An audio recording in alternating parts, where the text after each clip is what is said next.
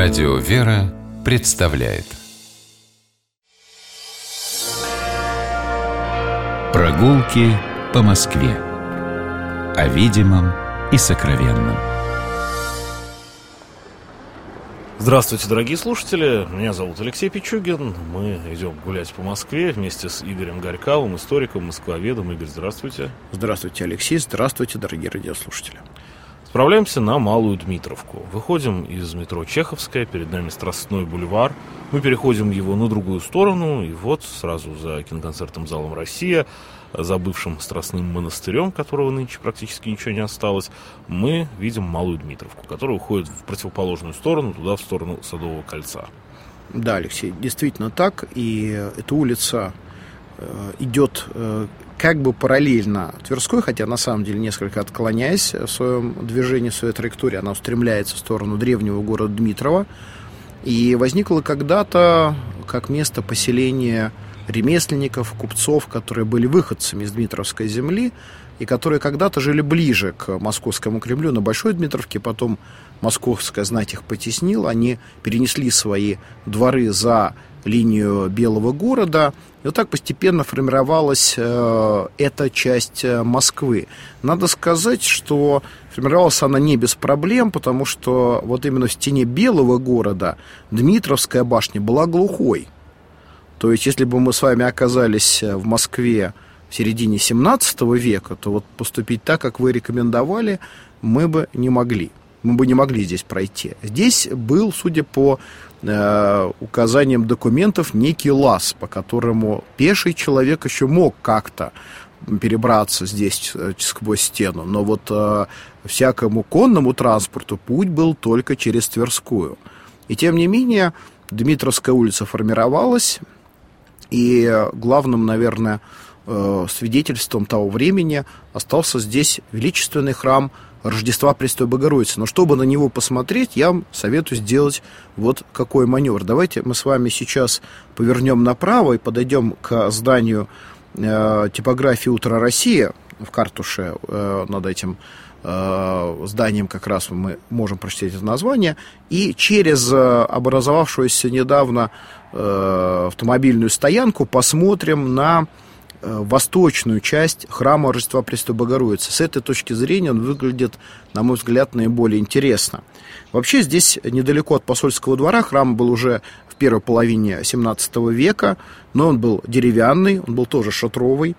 И прихожане э, били челом царю Алексею Михайловичу и патриарху уже Никону э, с просьбой разрешить им построить на месте деревянной сгоревшей церкви каменную. Это Рождество Богородицы в Путинках.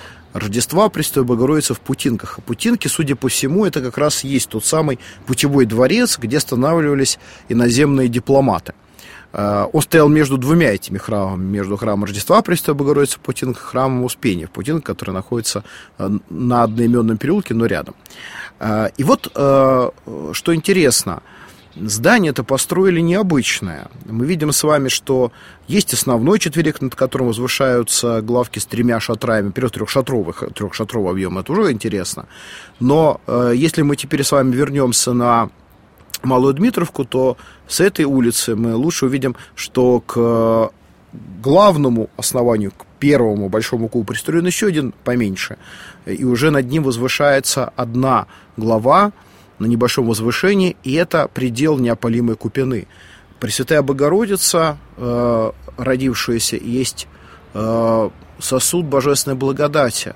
Она была той самой купиной, которая горела и не сгорала. И вот эта мысль, отвлеченная, богословская, возвышенная мысль, она здесь прекрасно иллюстрируется архитектурными элементами декора. Посмотрите, как поднимаются, как перебегают друг на друга вот эти ряды кокошников, как пламя, которое обнимает э, как бы этот храм, но в котором этот храм не сгорает. Э, храм очень интересен, потому что вскоре, в середине 17 века, именно шатровые храмы в Москве перестанут строить. Один из последних э, в этом ряду мы с вами видим сейчас перед собой. Усмотрев в этом некое наследие старообрядчества. Э, нет, я думаю, ну. что даже не только. Патриарх Никон, он прекрасно знал, что изначально шатровые храмы были редкими и мемориальными сооружениями. То есть они должны были стоять не просто там, где захотят прихожане, а там, где что-то случилось, там, где нужно было подчеркнуть особое мемориальное значение самого места или вспомнить о каком-то событии. Но э, действительно, к середине 17 века увлечение шатровой архитектуры стало повсеместным, и Патриарх Никон, он, в общем-то, с одной стороны остановил эту моду, а с другой стороны построил самый большой шатровый храм, поскольку именно самым большим шатровым храмом на Руси является собор Воскресенского Новоиерусалимского монастыря. Да и запрет этот распространялся, как я понимаю, только на Москву, да, потому что в Ярославле мы можем в Ярославской области, в Ивановской области. Там в основном все-таки стоят шатровые колокольни. Шатровые, шатровые колокольни не было запрещено а, строить. Колоколь... А, это вот только храм. Колокольни не запрещали строить шатровые. Конечно. Потому что, я же говорю, Ярославль, Ивановская область нынешняя, это же все просто вот кладезь шатровых колокольни. И вот а на нижней части обратите внимание, что вот как бы эти два кубо, кубических объема, которые относятся к середине 17 века, связаны еще и э, трапезной палаты с предел великомученика Федора Тирона, э, которая как бы все это соединяет и придает архитектурному облику рождественского храма необыкновенную э, нарядность, э, сложность, богатство. Именно таковым храм вошел в историю нашей московской и всей нашей русской архитектуры. Я должен сказать, что в истории рождественского храма есть один э, период, когда особенно много людей необычных, неординарных собирались здесь на молитву. Это был конец 20-х, начало 30-х годов, когда из Высокопетровского монастыря, закрытого тогда властями, сюда переходят братья во главе с архиепископом Варфоломеем Ремовым. А братья это воспитанники э, Засимовской э, Смоленской пустыни под Александровым. Это ученики старцев, это многие сами люди с благодатными дарованиями.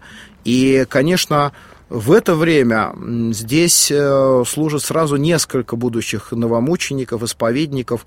Э, мне довелось общаться с Ольгой Александровной Кавелиной, прихожанкой храма в то время, записать ее воспоминания, даже опубликовать их не так давно, частично. И вот как раз в этих воспоминаниях, я думаю, кто пожелает э, заинтересуется, почитает, потрясающая драма духовная, потому что настоятелем храма был назначен архимандрит Алексей Сергеев, э, человек, о котором все знали, что он сотрудник НКВД. Это был один из тех епископов, в отношении которых ни малейшего сомнения не было ни у прихожан, ни у священнослужителей, что этот э, тогда архимандрит, а позднее епископ, является просто штатным сотрудником соответствующего ведомства.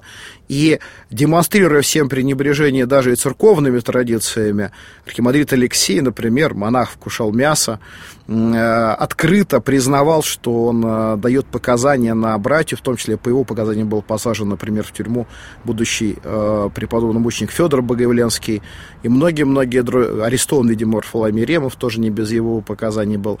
Вот такая драма. Потом э, храм был закрыт, в нем располагались конторские помещения, а потом репетиционная база московской дирекции «Цирк на сцене». И до лета 1990 года в храме дрессировали собак-обезьян. Э, но потом, слава богу, торжествовал разум, и храм был возвращен верующим, и теперь это открытый э, храм, замечательный. А при теле неопалимы Купины сейчас совершается таинство крещения. Туда попасть сложнее, но если попросить у священнослужителя, я думаю, можно. К сожалению, роспись э, практически не сохранилась. И вот э, теперь, э, поговорив об этом храме и увидев самое древнее здание на Малой Дмитровке, мы можем оглядеться вокруг и увидим, что, в общем-то, э, на Малой Дмитровке сохранилась и очень хорошо сохранилась застройка и 19 и начала 20 века. Сохранилась, можно сказать, та архитектурная среда, которая эту улицу делает одной из привлекательных, например, для таких прогулок, которые мы совершаем с вами сегодня, Алексей. Ну, э, вообще, Малодмитровка, я считаю, что в пределах земляного города, то есть в пределах нынешнего Садового кольца, одна из самых действительно сохранившихся улиц. И если мы посмотрим на э, здание, которое начинает эту улицу со стороны э, Страстного э, монастыря, это усадьба Долгоруковых-Бобринских, это вот на противоположной от нас стороне улицы, угловое здание – Нельзя сказать, чтобы это здание было чем-то особенно примечательным с точки зрения архитектуры, но для вас, я думаю, оно будет э, особенно примечательно тем, что в 1860-е годы здесь размещалось Московское археологическое общество под председательством его организатора, археолога графа Уварова. Здесь да, проходили выставки. Место Э, здесь э, также располагалась редакция журнала «Зритель», в котором работал и печатался Антон Павлович Чехов. Кстати, если э, мы Причистенку можем условно назвать улицей Булгакова, то вот Малая Дмитровка – это, безусловно, улица Чехова. Так, кстати, эта улица называлась долгое время, хотя, слава богу, потом вернула себе свое историческое наименование. Так вот, если мы с вами теперь э, посмотрим по другую сторону от храма Рождества Престой Богородицы, и лучше даже перейдем на противоположную сторону улицы, мы увидим знаменитое здание Московского купеческого клуба. Здание э, это сейчас занимает театр Ленком, а когда-то это было место роскоши, место престижного отдыха представителей московской э, купеческой элиты. Надо сказать, что первоначальный купеческий клуб располагался на Большой Дмитровке, но хозяева здания Бахрушина подняли цену и пришлось искать новое место для, э, так скажем, культурного отдыха э, московских э, богачей. В результате поскольку у купеческого общества были свои средства, было куплено владение вот здесь на Малой Двитровке, принадлежавшее э, госпоже Медокс. Э, и здесь по проекту архитектора Иванова Шица был построен э, вот этот замечательный дом э, в стиле модерн, с прекрасными интерьерами, с очень э, богатой внутренней отделкой, мебелью. Здесь э, купцы собирались, отдыхали, решали деловые вопросы. Здесь они, конечно, играли. Главным э, видом доходов для купеческого клуба э, были э, проценты от карточной игры. И надо сказать, что иногда в таких купеческих клубах за одну ночь купцы проигрывали целое состояние. Но здесь была и своя библиотека, 52 тысячи томов, для того, чтобы люди могли Э, читать, интеллектуально развиваться. Здесь был свой театр. Здесь э, с 1907 года э, впервые в Москве в купеческий клуб получили доступ дамы. Раньше их приглашали только на бал, концерт или маскарад. Э, и надо сказать, что вот этот купеческий клуб, который был, конечно, и центром обжорства, и центром роскоши э, и всего прочего, что связано вот с таким роскошным купеческим именно образом жизни именно московских купцов, о чем прекрасно когда-то написал Гелеровский э, в своих очерках «Москва и москвичи», хотя в большей степени он писал, конечно, о старом купеческом клубе, который был на Большой Дмитровке. Но кроме этого, здесь была и своя благотворительность. В годы Первой мировой войны зал зрительный, гостиные были отданы для э, раненых. 300 коек находились внутри этого купеческого э, клуба. Потом э, в первые дни революции этот дом был захвачен московскими анархистами. И здесь располагался их штаб до того момента, пока большевики не решили навести порядок. Позднее сменялись владельцы. В конце концов, театр Ленинского комсомола, который занимает купеческий клуб и до сего дня. Спасибо. Мы посмотрели вот этот небольшой кусочек Малой Дмитровки, который очень насыщен. И уже даже по одному этому маленькому, совсем маленькому кусочку этой, в общем, тоже небольшой улицы, становится понятно, насколько она важна, насколько она насыщена интересными э, местами. Вернемся сюда еще, я думаю. С Игорем Горьковым, историком, москвоведом. Я Алексей Пичугин. Мы прощаемся с вами. До новых встреч. Гуляйте по Москве, любуйтесь ею. Будьте здоровы. Всего доброго. До новых встреч. Прогулки по Москве. О видимом и сокровенном.